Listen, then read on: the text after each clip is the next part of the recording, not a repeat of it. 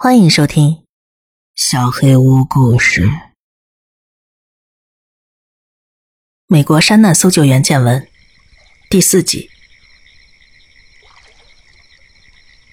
大家好，我从培训营回来了。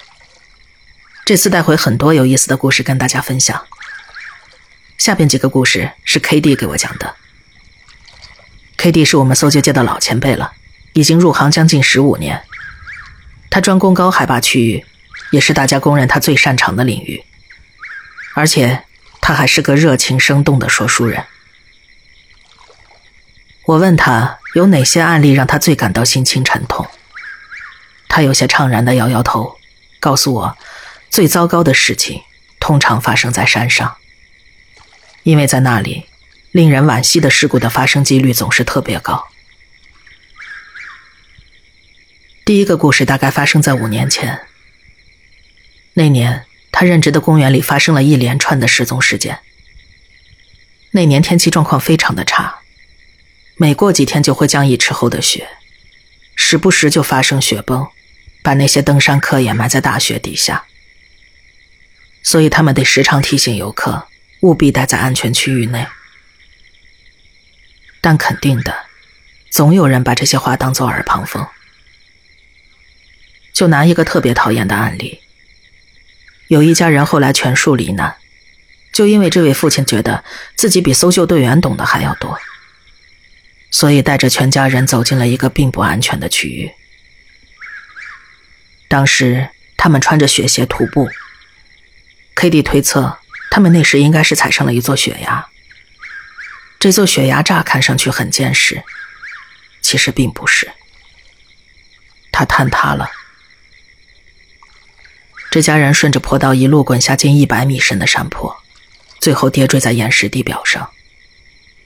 这对夫妻当场死亡，其中一个孩子也死了，只有另外两个孩子活了下来。一个肋骨和腿骨骨折，另一个几乎安然无恙，只有轻微的擦伤和脚踝扭伤。所以没受伤的那个孩子决定出外寻找救援，但是这孩子才走了不到一公里。恰好遭遇了暴风雪过境，所以他停了下来，可能是想找东西取暖，或者只是想歇歇脚。没想到，最后被活活冻死了。此前有人给救援队打过电话，说是看到这户人家自行前往危险区域，希望搜救队去看看。K D 他们小组最先找到了那个被冻死的孩子，只见他全身结着冰。模样看上去，他濒死那一刻还在等待救援。当时又下起了大雪，能见度很低，搜救行动暂时无法推进了。但是 K D 隐约看到有个人影坐在不远处的雪地上，他冒着风雪艰难地跑了过去，是个同样结冰的孩子。后来他们又发现了第三个小孩。K D 说：“孩子用一种他见过最悲惨的姿态，迎来了自己生命的终点。那个孩子坐在那儿，膝盖蜷缩在胸前，双臂夹紧缩在身体两侧，脸埋进了大衣底下。K D 移开那件大衣，看到了孩子的脸。他死之前还在哭泣，稚嫩的脸蛋皱成一团。”双颊上的泪结成了一道道冰痕。孩子当时肯定非常害怕，而 K D 作为一个母亲，她说自己当时心都要碎了，所以她一直不停的告诉我，她希望在给我讲这件事的同时，那个愚蠢的父亲正在地狱里受尽折磨。在他告诉我的所有悲剧故事中。最让我印象深刻的，是他刚入职不久发生的一件事。那时，他们搜救队接到了一个求助电话，有个经验老道的登山客比约定时间晚了两天还没有回家。他的妻子非常担心，认为丈夫肯定是出了意外，因为此前他从来没有晚归过。搜救队派人前去寻找，途中还爬了一座极具挑战性的山脉。最后，终于来到一块相对平坦的区域。，K.D 发现雪地上有一些血迹，所以他沿着这条线索一步步前进。然后他看到地上散落了一些肉块组织，他不知道这些碎肉是打哪儿来的，但是随着他走得越远，漫洒在地上的肉块也越来越多。最后，他循着这些血淋淋的肉来到一座悬崖底端，同时也发现了这名登山客。那人倒在一大片血泊之中。K.D 说：“这比他此前见过所有的血加起来都要多。”只见登山客面朝下趴着，一只手往头顶上前伸，像是临死前还在拼命的爬行。凑近一看，K.D 发现他的腹部已经开肠破肚，这应该就是一路走来那些碎肉的来源了。这个人的腰包上还别着一根冰镐，上面同样沾满了血迹。当然，他们永远都无法得知当初实际情况究竟如何。但是 K.D 推测，事情应该是这样的。这个人当时想要用冰镐攀上另一个位置，却不小心遭到了一块结构松散的地方，整个人直接坠了下来。而在下坠途中，或者跌至地面时，他被自己的冰镐刺穿了，腹部被凿出了一个大洞。而他并没有当场死亡，于是拖着身子一路往前爬，途中遗落下了腹部的碎肉，最终。他在那座悬崖底下气绝了。虽然 K.D 没有被这些碎肉吓到，但是我猜，后来那些帮忙搬运尸体的人，把尸体翻面，看到那些掉出来的肠子时，应该很难抑制住呕吐的欲望。聊到后来，我跟他提起自己对那些人间蒸发的案例很感兴趣，他的眼睛瞬间亮了起来。他整个身体倾向我，神秘兮兮的问：“哎，你想听一个真正有趣的故事吗？” 然后他向我娓娓道来。这个案子在他接手之前就已经广受媒体关注了。这对夫妻有两个孩子，俩孩子都不到五岁。有一天，一家人在接近公园入口的地方摘果子，但是不知道什么时候。一个孩子不见了，搜救队立刻派了大批人马前来搜索，但是什么都没找到，连第一失踪点附近都找不到任何他存在过的痕迹。显然，这又是一起疑似人间蒸发的案例，连搜救犬都只能坐在现场干瞪眼，根本嗅不到任何有那孩子气味的东西。最终，为期两个月一无所获的搜索行动结束。草草结案了。时间快转到半年之后，某天，剩下的一家三口捧着鲜花到当时设立的纪念碑前祭奠孩子。就在他们放下鲜花那一刻，大概有两三秒钟没有盯住身旁的孩子，孩子凭空消失了。唉，对这对夫妻而言。简直如同世界末日。同样心碎的经历再来一次，那种悲痛我根本不敢想。这次搜救规模比上一次还要庞大，几乎可以写到美国搜救史上。除了专业队伍，还集合了大约三百名志愿者，大家立志要把这里每一寸土地搜查清楚。可是同样的，一无所获。行动推进一个礼拜之后，大部队已经一路勘察到十公里之外的地方。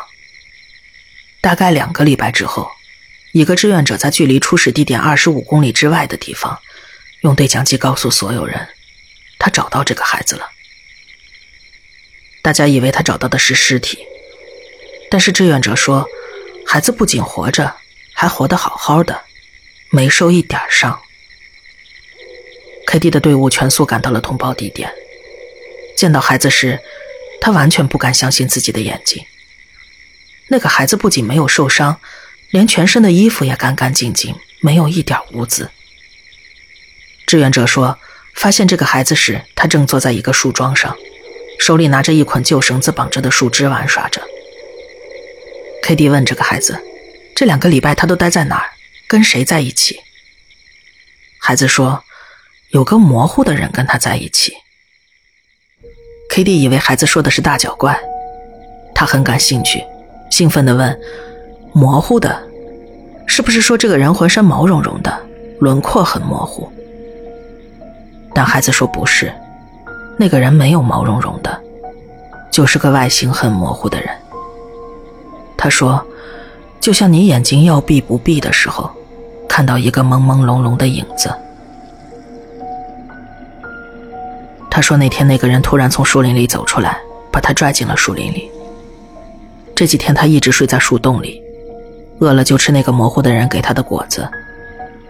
K D 又问他，那个人坏不坏？吓到他了吗？孩子说没有，他一点都不觉得害怕，只是不喜欢那个人没有眼睛。那个模糊的人除了让孩子住在树洞里，给他果子吃之外，只允许孩子在周围很小的范围内活动。每当孩子走得稍微远一些，模糊的人就会生气的大吼大叫，即使他根本没有嘴巴。而孩子夜里怕黑的话，那个模糊的人还会把空间弄得更明亮一些，还教给他一捆树枝玩。模糊的男人说：“虽然很想养着孩子。”但还是得放他走，因为他不是最合适的那种选择。但至于最合适的那种是哪一种，模糊的人不想说，也不能说。大家越听，就越是一头雾水。而寻找这个孩子哥哥的事情再次被提上了日程。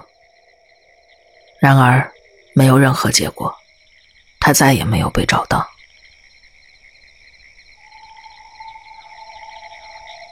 K D 的最后一个故事发生在他任职初期。那次他不小心跟他的训练队伍走散了。当时他们正在一座已经摸清地形的高山上学习高海拔区域的相关知识。午餐时间，K D 想上厕所，便独自走到大概五十米之外的地方方便。接下来的故事，他会亲口讲给大家。没错，我录下来了。完事之后，我准备回队伍，哪知道还没走十米，我突然发现我迷路了。不是那种啊，我走错方向了，是我压根儿不知道自己在哪儿，我完全懵了。你知道吗？就好像站在那儿失忆了，我开始心慌。我在那儿站了好久好久，一直在想，我他妈到底在哪儿啊？还有，我该干嘛？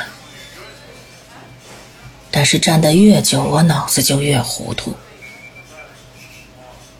没办法，我只好开始往前走，就随便选了一个方向一直走。但是走着也越来越迷糊。我怎么来到这座山上的？我为什么来呀？我在雪地里走啊走啊，然后脑子里冒出来一个声音。那个声音，嗯，要是青蛙能说话，应该就是那种声音，声音又大又聒噪。没事儿，没事儿。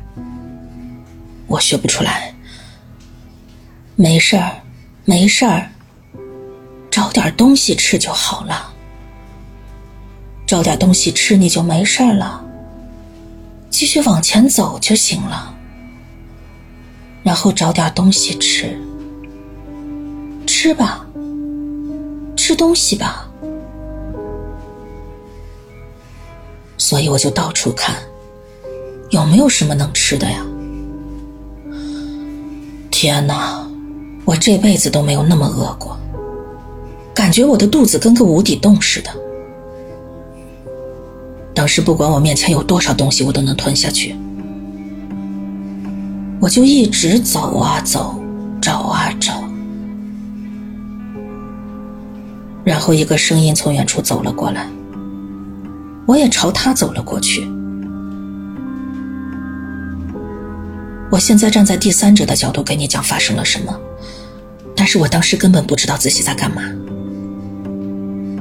过来的是个搜救员，他当时表情感觉是吓坏了，他跑过来问我还好吗？怎么跑这儿来了？但是我呢？你知道我怎么了？我把手伸进腰包里，把猎刀拿了出来。我那时候满脑子都是要吃东西。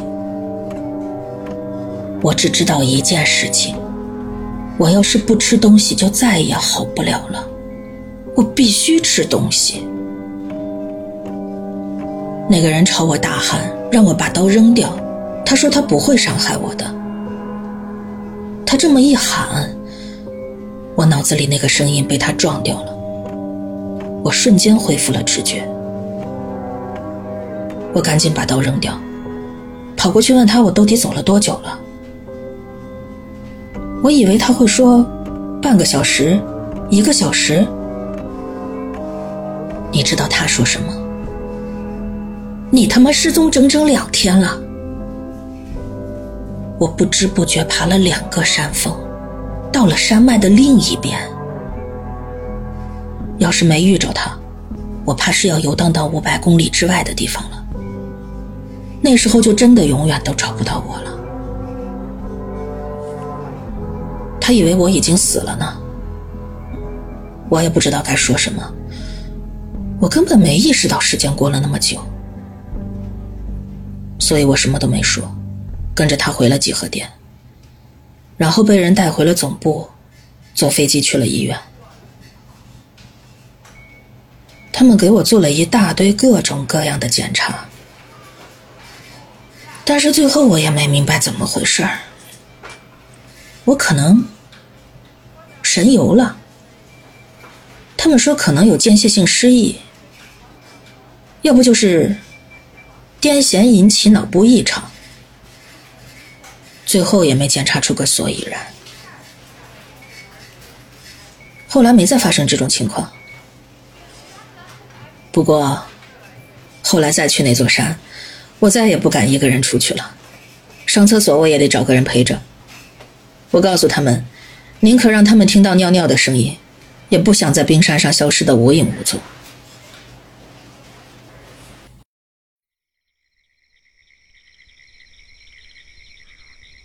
K D 的故事就跟大家分享到这儿了，还有很多其他前辈的故事，我们来日方长，下次见。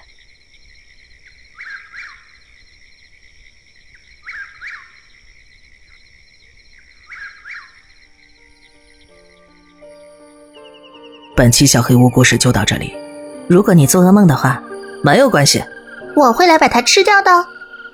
我是小黑屋的墨，那我们。梦里再见了。